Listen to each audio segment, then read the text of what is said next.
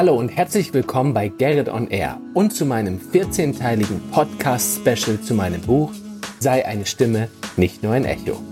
Jeden Sonntag gibt es einen inspirierenden und unterhaltsamen Talk mit einem ganz besonderen Gast. Und jetzt geht's auch schon los. Ich wünsche euch viel Spaß beim Hören. Michael Niehus ist verantwortlicher Redakteur im Bereich Unterhaltung bei der Bild am Sonntag. Seit 2008 schreibt er für die berühmte BAMS in Berlin und berichtet vor allem über Themen aus dem Fernsehen und über alles rund um das Showbusiness. Als Journalist ist er gewohnt, sein Gegenüber und die Stimme seines Gegenübers genau zu analysieren. Und genau darüber erzählt er mir unter anderem in der neuen Folge. Michael ist verheiratet, Daddy und wir beide teilen bereits eine lange Vergangenheit miteinander, die mit unseren ersten Steps in diesem Business zu tun hat. Aber das erzählen wir euch jetzt. So, und hier ist er jetzt nach 17 Jahren, ich kann es kaum glauben, Michael Niehus. Hallo Michael. Hallo Gerrit. Oh, wie schön. Ich freue mich riesig. Danke, dass du dir Zeit genommen hast. Ähm, Sehr gerne, gar kein Problem, ja. Ich bin ein bisschen nervös. Nicht nur, weil wir uns seit 17 Jahren quasi kennen, aber uns nie wiedergesehen haben. Ich, wir erklären nachher warum. Sondern auch, weil ich spreche mit dem verantwortlichen Redakteur der Bild am Sonntag. Wow. naja, so schlimm ist es jetzt auch nicht. ja, aber das ist ja so ein sagenumwobenes, äh, die sagenumwobenen großen Buchstaben. Und ähm, das ist natürlich schon was Besonderes. Also ich freue mich sehr, dass wir heute deine Sicht der Dinge mal kennenlernen dürfen. Zu dem Kapitel Der Spiegel der Seele, die Stimme. Und deshalb möchte ich direkt da auch rein in das Thema und dich mal fragen, ähm, wie siehst du das? Was verrät die Stimme über einen Menschen, gerade so aus äh, Journalistensicht für dich? Also ich finde, man merkt schon sehr schnell, wie Menschen auf einen reagieren anhand ihrer Stimme. Da kann eine Ablehnung hinterstehen, äh, eine Zustimmung. Ähm, man kommt sich in gewisser Weise ja auch stimmlich näher. Manche Menschen öffnen sich dann auch, das strahlen sie ja nicht nur durch ihre Körpersprache aus, sondern auch durch ihre Stimme. Und äh, gerade in Interviews kann man da schon äh, sehr deutlich merken anhand der Stimme, wie die Leute einem gegenüber eingestellt sind und reagieren. Du musst ja wahrscheinlich momentan auch sehr viel digital machen, oder? Interviews? Ja, leider. Ja. Was, Wie wir jetzt auch, ja. Ja, genau. Was, was, worauf achtest du jetzt in den digitalisierten äh, Interviews, die ihr jetzt quasi führen müsst? Worauf achtest du da besonders? Da hat man ja nur die Stimme. Man sieht ja die Körpersprache nicht mehr, man sieht nicht mehr so richtig das drumherum. Fällt dir da besonders was auf, wenn du Leute interviewst? Ja, ähm, anfangs haben wir zwar immer noch gezoomt und geteamst und all diese Sachen, ähm, aber irgendwie ist das, hat es doch relativ schnell seinen Reiz verloren und wir sind dann doch tatsächlich zum Telefonieren wieder übergegangen, weil man dann doch sich etwas freier äh, noch bewegt als vorm Bildschirm. Habe mhm. hab ich zumindest gemerkt. Das ist noch was ganz anderes, ob man jemandem gegenüber sitzt oder ob doch noch ein Bildschirm dazwischen ist. Ähm, beim Telefonieren ist es schon so, dass man versucht, so ein bisschen auf die Zwischentöne zu hören. Also ähm, was sind da für Nebenlaute? Laute? Äh, ich meine, klar, das sind im Regelfall alles Profis, mit denen ich zu tun habe, Schauspieler, Musiker, äh, in die Richtung. Und ähm, daher wissen die natürlich ganz genau, was sie tun und äh, geben im Regelfall sehr viele Interviews. Und da ist es dann sehr wichtig, darauf zu achten, ob man in den Zwischentönen vielleicht was hören kann, ob das jetzt einen besonderen Reiz äh, ausmacht, über was sie erzählen, ob sie besonders reagieren, vielleicht stocken. Und da muss man dann halt versuchen, entsprechende Schlüsse für sich daraus zu ziehen, mhm. nachzufragen, nachzuhaken und äh, um dann zum Ziel zu kommen. Was sind so, hast du da so Marker, wo du merkst, oh, da, da fängt jetzt jemand an, da möchte ich nachhaken, gerade so das Thema? Merkst du dann irgendwie, dass jemand seine Stimme verändert oder dass er sich viel räuspert? Oder hast du da so Marker? Ja, eine Marker würde ich gar nicht glauben. Das ist auch bei jedem äh, unterschiedlich. Also ich glaube, wenn die, wenn man, wenn die Leute nervös werden, äh, also nicht, weil sie irgendwas verheimlichen wollen, sondern einfach nur, wenn sie schneller sprechen äh, oder man merkt, man hat ja irgendwie so ein Gefühl dafür oder entwickelt das und äh, dann weiß ich halt, okay, da gibt es einen Punkt, wo sie zum Beispiel auch vielleicht gar nicht drüber reden wollen oder äh, wo sie halt so einen Punkt haben, was sie noch nicht so wirklich gerne erzählen wollen, wo man dann vielleicht nochmal nachfragt. Also es muss ja nicht mal was Negatives sein, mhm. aber äh, da, da gibt es dann schon mal so, aber Marker würde ich nicht sagen, dass ich die habe. Okay. Wir kommen gleich noch wieder auf das Thema zu sprechen. Ähm, das interessiert mich nämlich sehr, wie du das machst, wenn du Interviews führst, worauf du außerdem noch achtest, wenn nicht nur die Stimme äh, dein, dein Gegenüber ist, sondern wirklich der ganze Mensch. Aber jetzt möchte ich kurz den Leuten da draußen erklären, wie wir uns kennengelernt haben. Nee, ja. ich möchte, dass du es erklärst, wie ich es kennengelernt habe. Ja, es begab sich zu einer Zeit äh, vor 17 Jahren. Damals. Die unendliche Geschichte. Genau, gab es eine äh, Fernsehsendung, die da hieß Fame Academy entstanden nach Popstars und ich glaube, die erste Staffel von DSDS äh, ist auch schon gelaufen. Nie gehört. Und, ja. und da gab es einen Kandidaten, der hieß Gerrit Winter. Ach, guck. Und äh, so haben wir uns kennengelernt, weil ich habe damals bei der Jam gearbeitet, äh, ein Jugendmagazin, was so was war wie die Bravo. Und ähm, ihr habt damals das Thema Fame Academy betreut, weil wenn ich mich recht entsinne, hatten wir damals eine Kooperation äh, der Sender Stimmt. und die Zeitschrift. Und ähm, ja, und so habe ich den Großteil der Kandidaten alle kennengelernt. Äh, so ziemlich im Vorfeld, bevor das alles ausgestrahlt wurde. Und haben Fotoshootings gemacht, Interviews und ja, und da warst du auch dabei. Ja, und du warst leibhaftig bei uns in der, in der Academy drin, ne? Ja. Genau, richtig. Ja. Irgendwo in Köln war das, irgendwo am Rhein, aber ich weiß nicht mehr genau wo. Irgendwo richtig. in der Nähe vom Bahnhof, glaube ich. Die alte Bahndirektion direkt neben dem Bahnhof, genau, ja. die wurde damals genau. für sehr viel teures Geld äh, umgebaut und dann sind wir da eingezogen für ja drei Monate und ich war ja auch mhm. fast die ganze Zeit drin und du warst ganz am Anfang und ihr habt uns besucht und auf den Zahn gefühlt.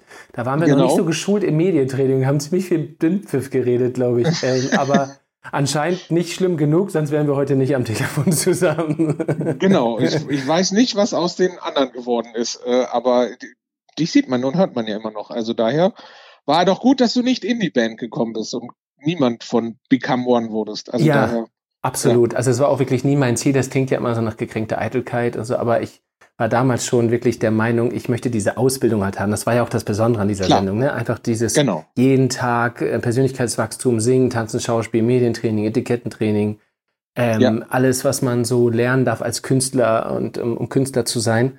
Und da wollte ich echt nicht in so eine Plastik-Retortenband. Und ähm, ja, ich bin auch ganz froh, dass das so gelaufen ist, wie es gelaufen ist. Ich mag meinen meinen Job sehr heute und bin froh, dass wir uns ähm, an anderer Stelle, aber in ähnlicher Funktion wieder treffen. Nämlich du, wieder bei einem sehr erfolgreichen, großen, großen Magazin, nämlich der Bild am Sonntag.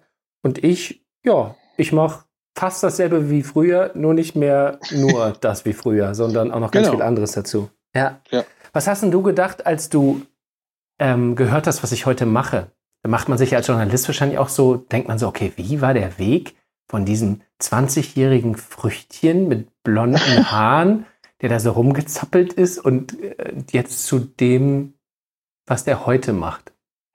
Ja, ich fand zumindest mal spannend, dass du zwischendurch noch Theologie offensichtlich studiert hast. Äh, ich Theologie glaube, der Musik, Weg, ja. Theologie Musik, okay.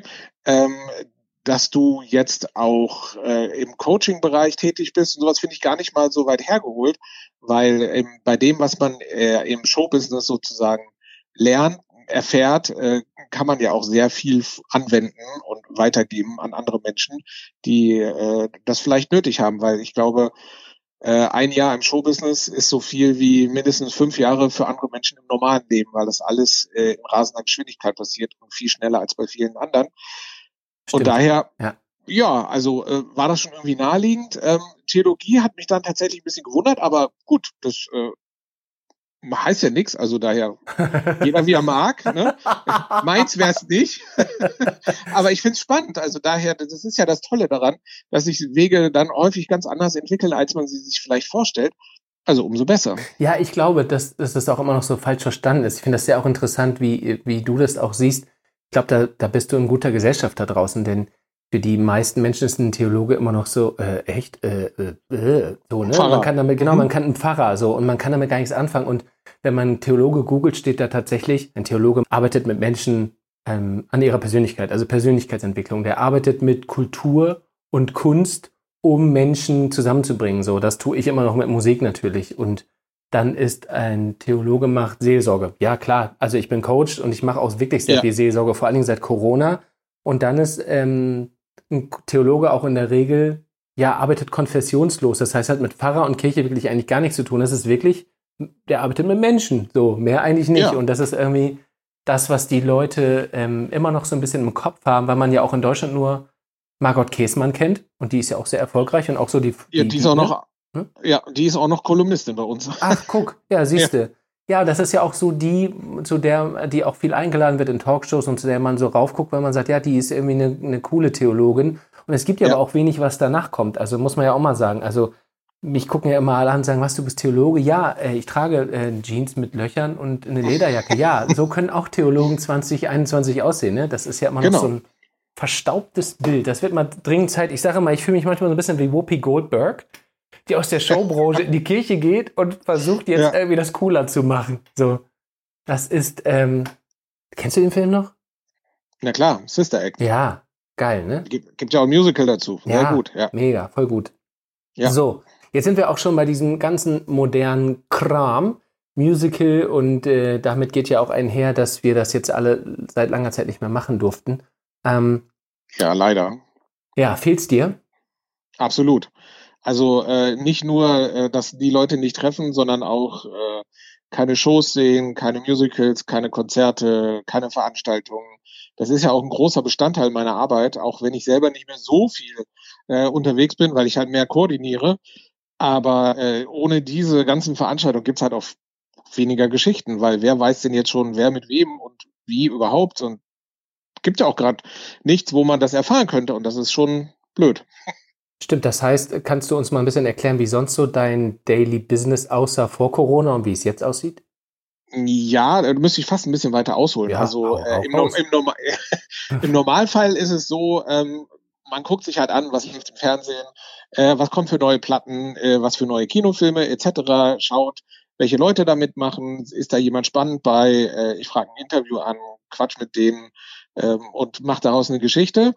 Und äh, dazu geht man halt noch auf Veranstaltungen, Filmpremieren, äh, Partys äh, etc. Und da trifft man natürlich immer wieder Le Leute, mit denen man sich unterhält. Die einen kennt man schon besser, die erzählen einem vielleicht ein bisschen mehr. Hast du schon gehört? Äh, der hat mit der und äh, der macht jetzt den das Projekt und äh, jetzt kommen demnächst Amerikaner wieder nach äh, Europa, um hier ein paar Filme zu drehen, unter anderem auch in Berlin. Und so äh, ja bildet sich halt eine Geschichte, man erhört was, recherchiert danach, geht dem hinterher und ähm, ja, so funktioniert das halt. Und Interviews finden halt im Regelfall persönlich statt. Das heißt, äh, man sieht genau, ähm, was der, wie derjenige gegenüber reagiert, wenn man was sagt, wenn man welche Fragen stellt und kann entsprechend reagieren. Das fällt jetzt halt alles weg. Äh, ich schaue immer noch, was kommt im Fernsehen, was kommt für Platten, was kommt nicht für Kinofilme, mhm. äh, aber dann telefoniere ich halt nur noch mit den Leuten und alles, was Veranstaltungen angeht, ähm, fällt halt flach. Und diese Gerüchteküche und woraus ja auch viele Geschichten entstehen, nicht immer, aber manchmal halt, äh, die ist halt komplett weg. Und ähm, das ist schon ein bisschen problematisch. Klar gibt es sowas auch, gerade wenn es ums Fernsehen geht, das geht ja alles weiter, da werden neue Projekte entwickelt und solche Geschichten. Da kennt man dann auch viele Leute, mit denen man telefoniert. Aber es gibt halt diese Börse, nenne ich es jetzt so einfach mal, auf diese Promi-Veranstaltung, die fällt halt weg und das macht es halt schon ein bisschen schwerer. Und da ich jetzt aber noch mehr koordiniere und äh, die Unterhaltung für die für die Bild am Sonntag äh, sozusagen verantworte, ähm, ist es dann halt für mich nicht mehr so viel, dass ich unterwegs bin äh, und suche mir die Sachen dann eher aus äh, und habe Kollegen, die das machen. Aber äh, nichtsdestotrotz ist es wichtig, äh, dass es das gibt. Absolut. Ich glaube, äh, der, der Drang und der Wunsch nach Unterhaltung war nie größer als jetzt. Das sieht man ja irgendwie, ich habe gehört, diese Amazon, Amazon Prime-Sendung da, diese lustige, die geht ja durch die Decke so von den Quoten, weil ja. einfach die Leute so danach lechzen, einfach mal genau. lachen, Spaß, Unterhaltung und ähm, ja, ich glaube, das fehlt uns allen, glaube ich, auch wirklich am meisten, oder? Auf jeden Fall. Also äh, es war ja auch schon früher in Krisenjahren hat die Unterhaltung immer am besten funktioniert. Und ich gehe auch schwer davon aus, dass wenn Clubs und Co. wieder öffnen, dass sie alle überrannt werden. Äh, mhm. Äh, wir hatten ein Gespräch mit ähm, Westbam und der hat gesagt, es wird äh, sch schlimmer als alles das, was man in den 20er und 70er Jahren erlebt hat. ich bin sehr gespannt, ich kann es mir gut vorstellen. Also ja, mal schauen, was da kommt. Die Nach-Corona-Ära, ja, nur noch genau. Party-People und so. Keiner, ich bin gespannt. Also glaubst du, dass, also ich habe in meiner Brust äh, Brust schlagen zwei Herzen. In meiner Brust schlagen zwei Herzen, so sagt man das, genau. Ähm, das eine ist, dass ich sage, okay, ich glaube auch danach wird ein riesen, riesen Run sein können. Aber mhm. das andere ist ja, man merkt ja momentan schon deutlich, dass die Menschen sehr zu sich kommen. Die können sich nicht mehr ablenken. Kein, kein Kino, kein Party, mhm. kein, kein, kein Clubbing, kein Freunde treffen, kein Shopping vor allen Dingen, ähm, so dass Leute ganz viel sich mit sich alleine sich beschäftigen müssen. Ähm, was glaubst du, was, was wird eher wahrscheinlich sein? Oder wird das beides so parallel laufen? Jeder Trend hat ja auch oft einen Gegentrend. Ja, ähm, ich glaube schon, dass man in dieser Zeit äh, gemerkt hat, dass es auch gut ist, sich gelegentlich mal mit sich selber zu beschäftigen. Allerdings glaube ich auch, dass so für den Moment erstmal dann alle alles nachholen wollen. Mhm. Ähm, nun, das gerät dann sicherlich mal eine Weile in Vergessenheit. Wenn das aber wieder normal ist, dann besinnt man sich, denke ich mal, wieder darauf und äh, merkt, äh, Moment mal, ich muss ja auch noch mal ein bisschen an mich denken. Äh, ich glaube, das wird so später ähm, nebeneinander herlaufen. Sicherlich nicht bei allen, aber ich glaube, für viele Menschen ist das doch so ein Weckruf gewesen, äh, dass es halt nicht nur Spaß und Freude gibt, mhm. sondern auch noch sich selbst, die Familie, äh, die Freunde und äh, dass es noch andere Leute gibt, über die man sich Gedanken machen sollte, als nur sich selbst. Merkst du das zum Beispiel auch beim, beim bei deiner Arbeit, also bei dem Verfassen deiner Artikel oder auch äh, von den Reaktionen der Leser, dass sich da was verändert hat? Mm, weiß ich gar nicht so wirklich. Also ja, es gibt in den Gesprächen eigentlich immer ein Thema und das heißt Corona, logischerweise. Ähm, wenn es das nicht geben würde, gäbe es ein anderes. Also es, das treibt natürlich manche Blüten, weil es halt jeder in, auf eine andere Art und Weise betroffen ist. Äh, der eine hat vielleicht schon jemanden aus der Familie verloren, ähm, der andere ist genervt von den, äh, von den von den Anweisungen der Regierung, von den Beschränkungen, äh, die es da alle gibt. Aber ich, ja, bin mir nicht so sicher. Ich glaube nicht. Und dieser Drang nach, nach mehr Tiefsinn und nach mehr Sinnhaftigkeit, also spürst du da was bei dir, wie du Artikel jetzt verfasst? Oder versuchst du sie extra nicht in diese Richtung zu bringen? Oder wie gesagt, merkst du auch bei den Lesern was? Verlangen die mehr das eine oder das andere?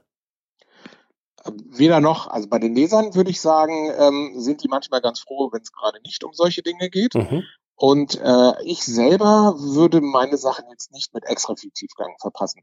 Das hängt immer eher davon ab, was die Leute erzählen. Das wiederzugeben ist für mich eher das Interessante und die Leute halt so äh, wiederzugeben, wie sie sind und nicht das irgendwie noch, äh, keine Ahnung, durch irgendwelche äh, Sachen zu verändern oder nur anders darzustellen. Also daher, ähm, nee, das, das war schon immer gleich.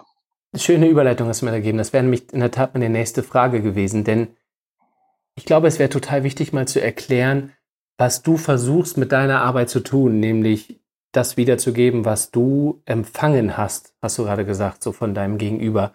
Und dass genau. euch, gerade euch ähm, Journalisten wird ja oft nachgesagt, dass ihr das irgendwie verändert und dass ihr Meinungsmache macht und dass ihr irgendwie ein Stimmungsbarometer seid und so. Kannst du mal erklären, oder vielleicht auch eine Anekdote erzählen von jemandem, den du interviewt hast oder eine kleine Geschichte und wie du das gemacht hast und was im Endeffekt du da ähm, in die Welt gelassen hast. Also welche Stimme du jemandem gegeben hast. Da sind wir wieder beim Thema. Ja. Ähm, fällt mir tatsächlich was ein, was vielleicht schon ein paar Jahre zurückliegt, aber wo es tatsächlich so war. Wolke Hegenbart ist äh, recht vielen Menschen bekannt, denke ich mal, die Schauspielerin. Mhm. Und ähm, die hatte halt damals viele, viele Jahre äh, ein Freund, ein Mann, äh, oder war auch mit ihm verheiratet und äh, irgendwann klingelte auf einmal mein Telefon und da war ein Anwalt an der äh, an der Strippe und sagte Hallo, ich bin Anwalt XY, äh, ich habe gehört, Ihnen kann man vertrauen. Ähm, ich hätte hier eine Geschichte von einer bekannten Persönlichkeit ähm, und die hat Probleme mit ihrer Beziehung, die trennt sich. Ähm, was würden Sie denn dazu sagen? Dann meine ich so, naja, das hängt erstmal davon ab, wer das ist, aber ähm, wenn Sie schon von dem und dem Management sprechen, kann das ja nur Wolke Gegenwart sein. Und dann sagt er so, oh, sind Sie das denn? Dann meine ich so, naja, das kann ich eins zu eins zusammenzählen.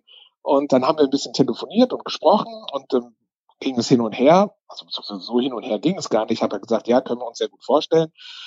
Und dann habe ich mich mit ihr getroffen und ähm, haben uns in Berlin getroffen, in einem Hotel, äh, zu einem Fotoshooting und einem Interview. Und äh, wir haben die Fotos zum Glück äh, davor gemacht, weil im Interview war es dann tatsächlich so, weil sie das natürlich sehr ähm, mitgenommen hat, diese ganze Geschichte, und auch noch darüber zu sprechen, mhm. weil sie ja mit ihm sehr, sehr lange zusammen war und das sozusagen ihre große Jugendliebe war und es auseinanderging, da sind schon sehr viele Tränen geflossen.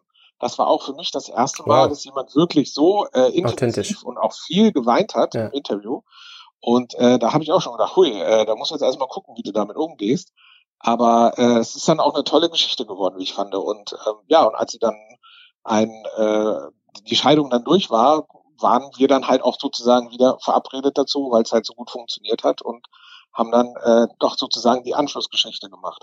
Und das ist halt auch das, wovon wir leben, vom Vertrauen. Ne? Also ja. deswegen äh, jemanden in die Pfanne zu hauen, ähm, das ist, fällt, würde bei mir, sage ich mal, nicht geben. Also wenn mich jemand ganz doll ärgert, dann mag das vielleicht mal sein und ich was über den weiß. Aber im Regelfall nein. Also das, das gibt's nicht. Also das ist schon sehr viel auf Vertrauensbasis.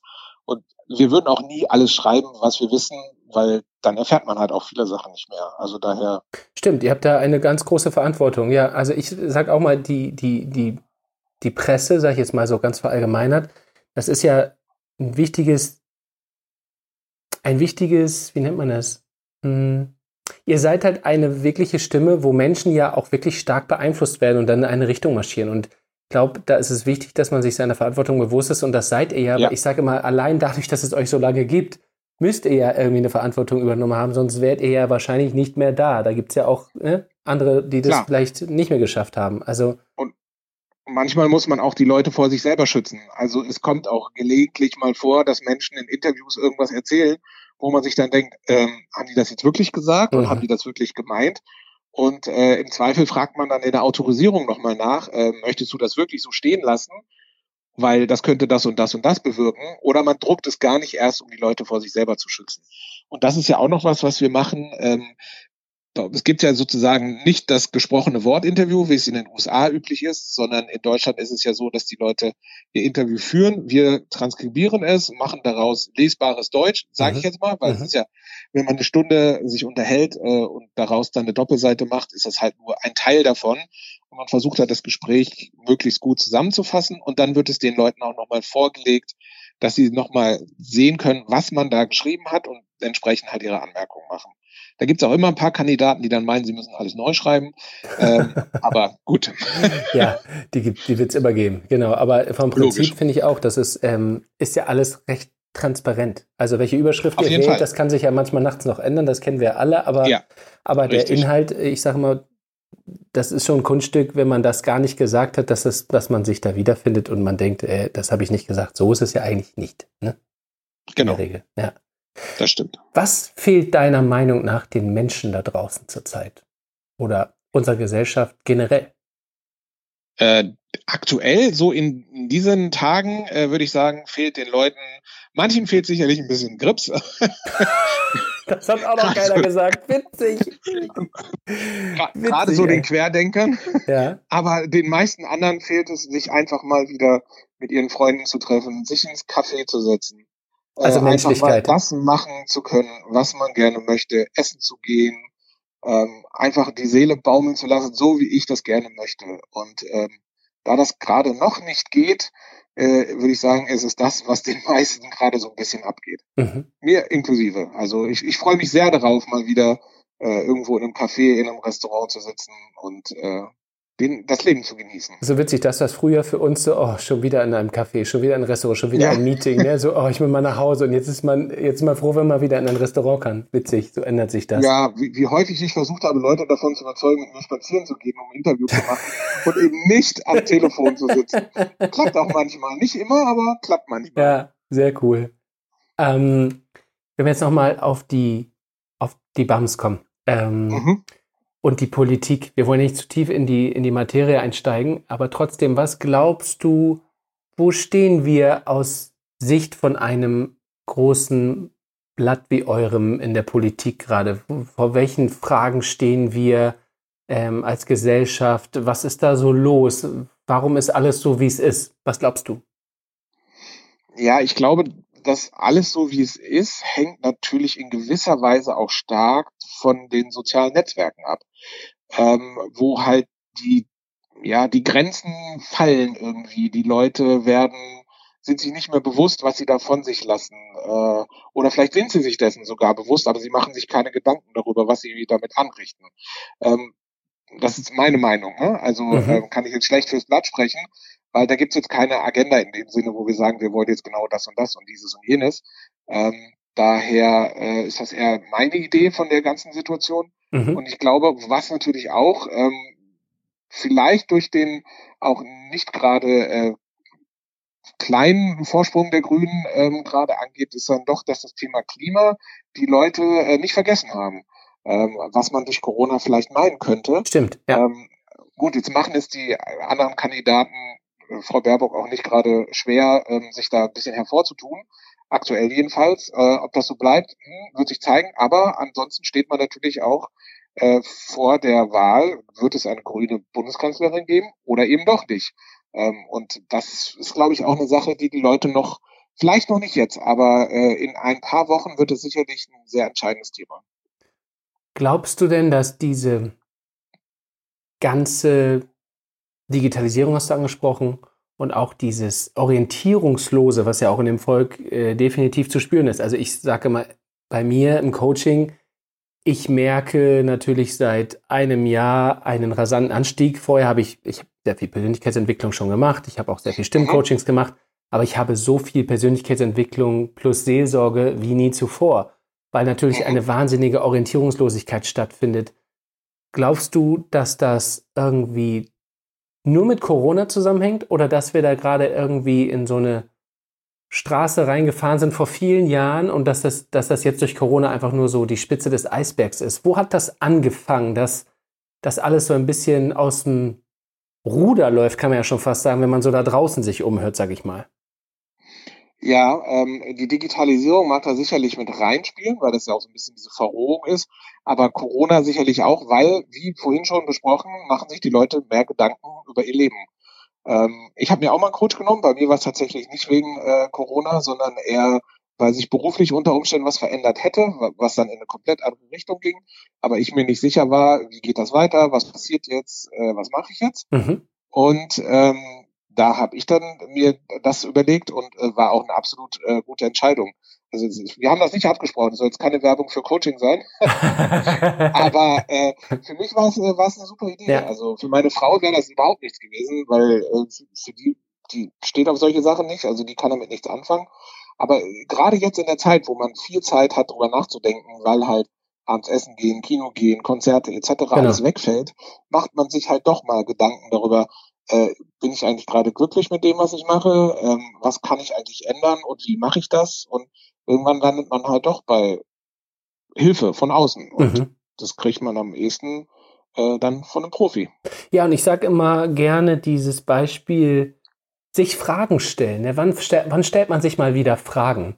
Ich habe jetzt äh, von einem sehr klugen Mann äh, vor kurzem gehört, dass den Kindern ja quasi aberzogen wird, zu fragen. Wenn ein Kind auf die Welt kommt, was tut es? Fragen. Die ganze Zeit, ne? Was ist blau? Äh, das ist blau. Ist das auch blau? Nein, das ist ja grün. So, wann, wann, warum ist das so? So, und das ist ja eigentlich total wichtig, bis dann das Leben irgendwann kommt und sagt, in Form von Eltern, Lehrern, Kindergärtnern, Erziehern, was auch immer, du fragst zu viel, nervt mich nicht. So, und dann hört dieses Fragen auf. Und wir lernen natürlich dann so, so eine Konformität.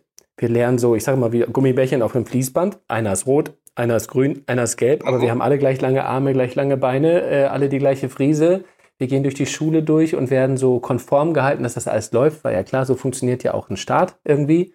Und mhm. wir, wir fragen dann aber nicht mehr. Und ich glaube, dann irgendwann kommt halt, ich glaube auch, dass wegen Corona besonders schlimm war, aber ich glaube, das fing vorher auch schon an, eben durch diese Digitalisierung, wo alles so oberflächlich angekratzt wird, Influencer manchmal gefühlt so das Ruder übernehmen, dass dann so ein bisschen dieses, wer bin ich, warum bin ich hier, womit diene ich der Welt, warum äh, mache ich das, was ich mache, bringt es mir das, was ich möchte, ähm, wer wäre ich, wenn ich das nicht wäre, also mal die Berufsbezeichnung weg, was wäre ich mhm. denn, wenn meine Kinder aus dem Haus sind, wer bin ich, wenn ich nicht verheiratet bin. Also ich glaube, diese Fragen, die stellt man sich ja generell nicht mehr. Und ich finde das eigentlich schade, oder wie siehst du das? Stellst du dir solche Fragen noch? Ähm, ja, wie gesagt, habe ich ja getan. Ja, ne? in der Weil, Zeit. Äh, ja. In der Zeit, äh, das ist jetzt, äh, wann habe ich das denn gemacht? Letztes Jahr habe ich das kurz Ach, gemacht, kürzlich genau. ist ja, dann ist ja, ja noch ganz ja, frisch. Ja, ah, okay. vor einem Jahr erst, genau. Ähm, und ähm, ja, äh, weiß ich gar nicht, warum die Leute das nicht mehr machen. Ich glaube, viele sind einfach genervt, weil sie halt den ganzen Tag irgendwie Dauerinput haben und dann wollen sie nicht auch noch zu Hause von ihren Kindern gefragt werden, äh, warum ist die Banane krumm und äh, warum schmeckt Schokolade, wie sie schmeckt und keine Ahnung was. Ähm, aber das ist so so dieser Overkill, glaube ich, dieses dieses multimediale, äh, dauerhaft online, immer erreichbar sein müssen, sei es nun privat oder für den Job. Ähm, ich glaube, da nutzt man jede Minute, die man hat, um einfach mal abzuschalten mhm. und auszuspannen. Ja, sehe ich ganz genauso. Und wenn man aber dann eine kleine Fläche bekommt, so in Form von einem Coaching, eine Stunde geht es nur mal um einen selber, dann geht das wie, also ich weiß nicht, wie es bei dir war, aber in meiner täglichen Praxis ist es so, dann, dann sprudelt es fast quasi über. Ne? Du denkst, oh Gott, ich weiß gar nicht, ich möchte so viel schreiben, ich weiß gar, oder ich möchte so viel beantworten weil man denkt, oh Gott, die Zeit ist gleich schon wieder rum. Ich muss erstmal alles raus und alles weg und der Deckel ab und Psychohygiene und alles raus, was ich gedacht habe und Fragen beantworten und so.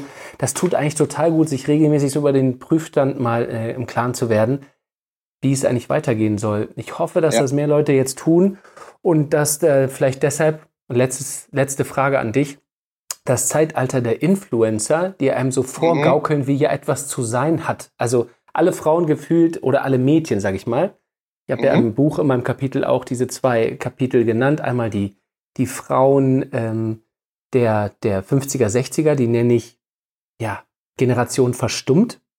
Und dann mhm. gibt es ja noch die Generation stimmgewaltig, so scheinbar, die mhm. Instagram- und Influencer-Generation. Und ja. gefühlt laufen ja da draußen alles äh, bei in Instagram Kim Kardashian-Klone rum, oder? Wie siehst du das? Ja, oder zumindest mal Klone von irgendwelchen Leuten, die meinen, dass sie nach, denen nachgeeifert, ja. äh, denen nachzueifern. Ähm, ja, äh, Influencer ist so ein Fall für sich. Also es gibt selten welche, die wirklich was Produktives schaffen, sage ich mal. Eine Stimme die, haben, eine Stimme sind. Ja. genau, die äh, wirklich da sind und auch etwas können. Ähm, es gibt immer welche, die auch Influencer sind, weil sie etwas können, weil sie äh, Schauspielern singen oder was auch immer machen. Aber es gibt auch viele, die den anderen Weg gehen. Und äh, da frage ich mich dann manchmal schon, wenn man aus Redaktionen von Fernsehsendern hört, ähm, wen besetzen wir denn äh, im nächsten Film? Ja. Und dann schlägt jemand vor, ja, wie wär's denn mit der? Die hat schon mal 1,2 Millionen Follower bei Instagram, dann wissen das schon mal so viele Leute. Wenn dieser Film läuft, dann denke ich mir nur, ja, aber diese 1,2 Millionen Follower, den interessiert das halt Gucken überhaupt nicht, ob dieser ja. Film läuft, weil die gucken das maximal in der Mediathek, wenn überhaupt, weil die folgen der nämlich nicht, weil sie eine tolle Schauspielerin ist, sondern weil sie äh, halt so süß aussieht und tolle Fotos postet. Richtig. Und ähm, das ist halt echt ein Problem.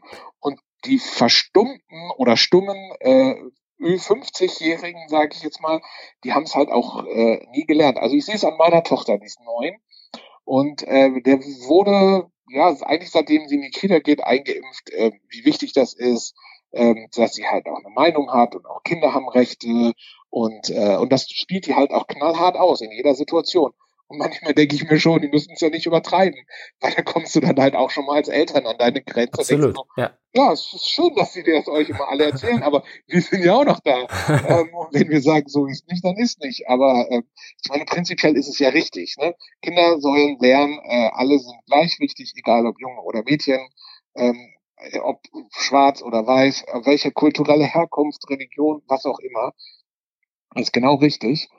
Ähm, hm, aber ähm, manchmal hat das halt so ein Ticken too much. Aber lieber so als andersrum und dass sie sich am Ende ähm, dann halt auch noch verstecken und schweigen. Ja, ich finde auch, es ist sehr auffällig und darauf weise ich auch im Buch hin, dass deine Tochter ist natürlich noch sehr jung, jetzt mit neun, die meinte Klar. ich noch nicht, aber ich meine natürlich ich so diese, schon, diese ja. Influencer-Generation, die wirken ja immer so stimmgewaltig, deshalb habe ich das so genannt, weil die so ein, so, so, das kriegt man so übergestülpt von denen und dann, ich habe auch schon welche von denen gecoacht und mhm. ähm, man denkt dann manchmal so ein bisschen, wow, was für eine Followerschaft, was für eine eigentlich äh, taffe Frau mit so, einem, mit so einer Selbstermächtigung, die, mir, die ich mir mal in dem Alter gewünscht hätte, als ich damals 20 war und wir uns kennengelernt haben. Ja. Ähm, und dann sehe ich dagegen diese Generation 50er, 60er, die so viel gemacht hat, auch für unser Land und die uns so weit gebracht hat und die immer zurückgesteckt haben, auch für ihre Karrieremänner und aber auch ihre Kinder alle auf den Weg gebracht haben, die heute dann die starke Generation sind, jetzt so 30, 40 und so, die echt äh, was, was auf die Reihe kriegen. Und man denkt erstmal so, dazwischen liegen Welten, weil die 50er, 60er Kinderkirche kochen so und die anderen sind mhm. jetzt heute so, oh, die wirken so stark. Aber eigentlich, und das meine ich, da ist gar nicht so viel dahinter oft. Die haben auch oft sehr viel Zukunft, Zukunftsängste, die Instagramer und Klar. Influencer. Weil was ist denn, wenn der Kanal mal gelöscht wird? Was ist, wenn Instagram Richtig. pleite geht? Und dann ist da eigentlich nicht mehr viel hinter. Und ich denke immer, sie verstecken sich auch so ein bisschen hinter diesem Bild. Ne? Logisch. Äh, hinter dem Bild, äh, was sie nach außen abgeben. Ne? Alles toll, alles super. Guck mal, und hier wieder eine neue Uhr und hier wieder hübsche Klamotten an und dann war ich wieder in dem Hotel und da im Urlaub und da wurde ich eingeladen und alles ist supi und, äh, und noch ein paar Zwinker-Smileys und dann funktioniert das alles. Aber ähm, dahinter steckt selten viel, weil was machen sie denn, wenn es das alles nicht mehr gibt? Genau. Und die andere. Generation hat richtig viel auf dem Kasten, hat so viel gemacht und weiß es gar nicht und findet kaum ihre Stimme, um mal zu sagen, ey, ich bin auch wichtig und ich habe echt was geleistet in meinem Leben. Und äh, dazwischen gibt es gar nicht so viel, merke ich so tagtäglich bei meiner Arbeit. Und ich wünsche mir manchmal ein bisschen mehr, dass alle mal wieder sich bewusst werden, dass sie wichtig sind, dass sie einen Beitrag leisten und jeder auch eine Chance hat, irgendwas zu reißen. Und jeder auch äh, es zu was bringen kann, ohne so viel ähm, Unauthentizität an den Tag zu legen, sondern einfach nur, weil man ist, wer man ist. Und das Mhm. eigentlich in den, in der meisten, äh, ja, in den meisten Belangen ja auch reicht. Ne?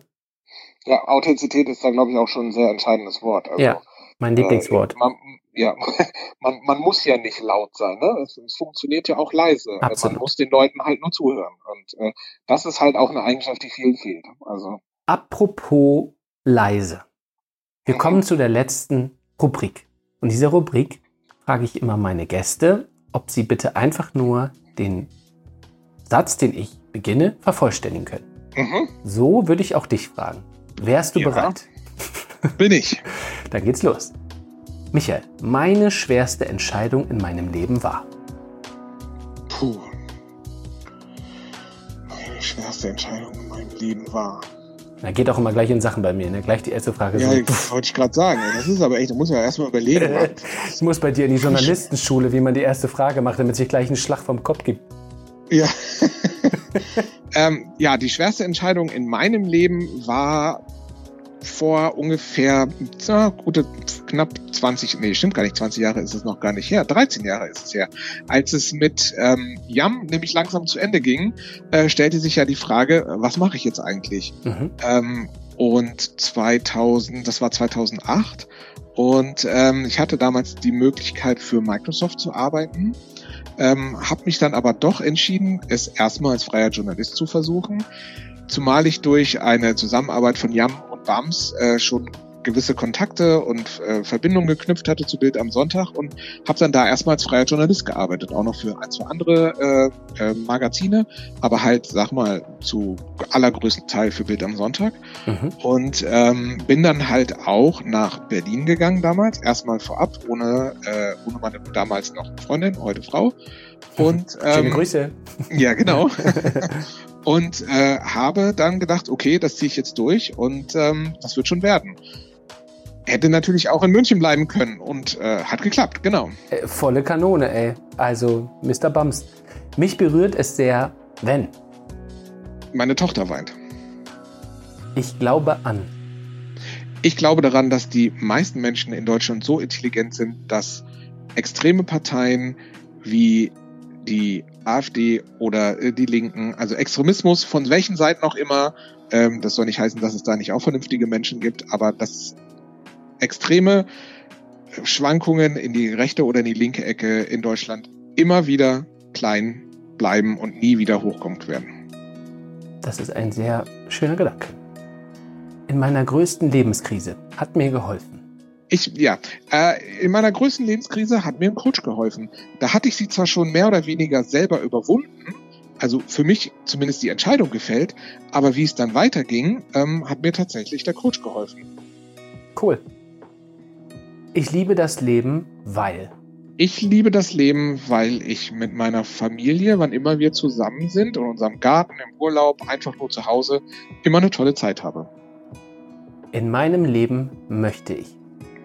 Äh, in meinem Leben möchte ich noch viel reisen, viel erleben äh, und das Ganze möglichst lange und gesund bleiben. Eine Stimme zu haben bedeutet für mich, Gehört zu werden. letzte Frage. In meinem Nachruf soll Folgendes über mich stehen. Oh, da habe ich mir schon mal was gedacht, aber ich habe es vergessen. okay. Äh, in meinem Nachruf soll stehen, man kann ihn nicht beschreiben, man musste ihn erleben. Schönes Ding. Schönes Ding. Ja, jetzt haben wir auf jeden Fall einen Beitrag geleistet. Wenn die Leute genau. dich erleben wollen, hören, können sie jetzt äh, 43 ja. Minuten Podcast hören. Ja, ja richtig. Sehr schön. Und Sehr gut. Ganz, ganz toll. Michael, vielen, vielen Dank. Ja, sehr das gerne. war super interessant, mal wirklich zu erfahren, wie du arbeitest, wie ihr arbeitet ähm, und vor allen Dingen auch für dich äh, oder über dich die persönlichen Dinge zu erfahren. Und für mich, nach 17 Jahren eine vertraute Stimme zurück im Ohr zu ja. haben, die mir gar nicht so vertraut sein kann, aber irgendwie ist. Wir haben, glaube ich, irgendwann zwischendurch nochmal telefoniert, äh, ist aber auch schon wieder einige Jahre her. Also ich weiß, weißt, was wir gemacht genau, haben? Wir haben ein Interview gemacht, wir zwei. Und zwar ja, die Gegendarstellung zu der, zu der Schlagzeile von deinen Kollegen. Dieser Kater bringt die Schrohwange zum Schnurren. Ja, Richtig, ja, richtig, da, das war's. Genau. Da hast du mir eine Stimme gegeben und hast gesagt, erklär mal, ja. wie es ist. Und dann habe ich gesagt, nein, wir sind nur Freunde und das ist total bescheuert. Und genau. da haben wir geredet und da war ich dir sehr dankbar dafür. Ja. Ja. So. Genau. Und dieses Gespräch setzen wir hoffentlich an anderer Stelle fort. Es war sehr Bestimmt. schön. Ich hoffe, wir man äh, so, dass man sich bald mal wieder sieht. Unbedingt. Dann gehen wir äh, spazieren ins Café und ins Restaurant. Auf jeden Fall. Wann geht's eigentlich Super. los mit dem Podcast? Der Podcast kommt, deiner kommt jetzt am Sonntag schon. Am Sonntag schon? Mhm. Okay. Mhm. Verstehe. Ja, Gut. also unbedingt einschalten, ihr da draußen. Das war ja eine Voraufzeichnung, wie ihr jetzt gemerkt habt. Diese Folge hört ihr jetzt gerade und es ist Sonntag und wir wünschen euch einen schönen Sonntag. Michael, danke. Sehr gerne. Und äh, wir anderen hören uns nächsten Sonntag. Bis dann. Ciao, ciao. Tschüss. Das war's. Schön, dass ihr dabei wart. Und mit diesem interessanten Gast geht es nächste Woche weiter. Hallo, hier ist Birgit Schrowange. Ich freue mich schon sehr auf den Talk mit Gerrit Winter in seinem neuen Podcast.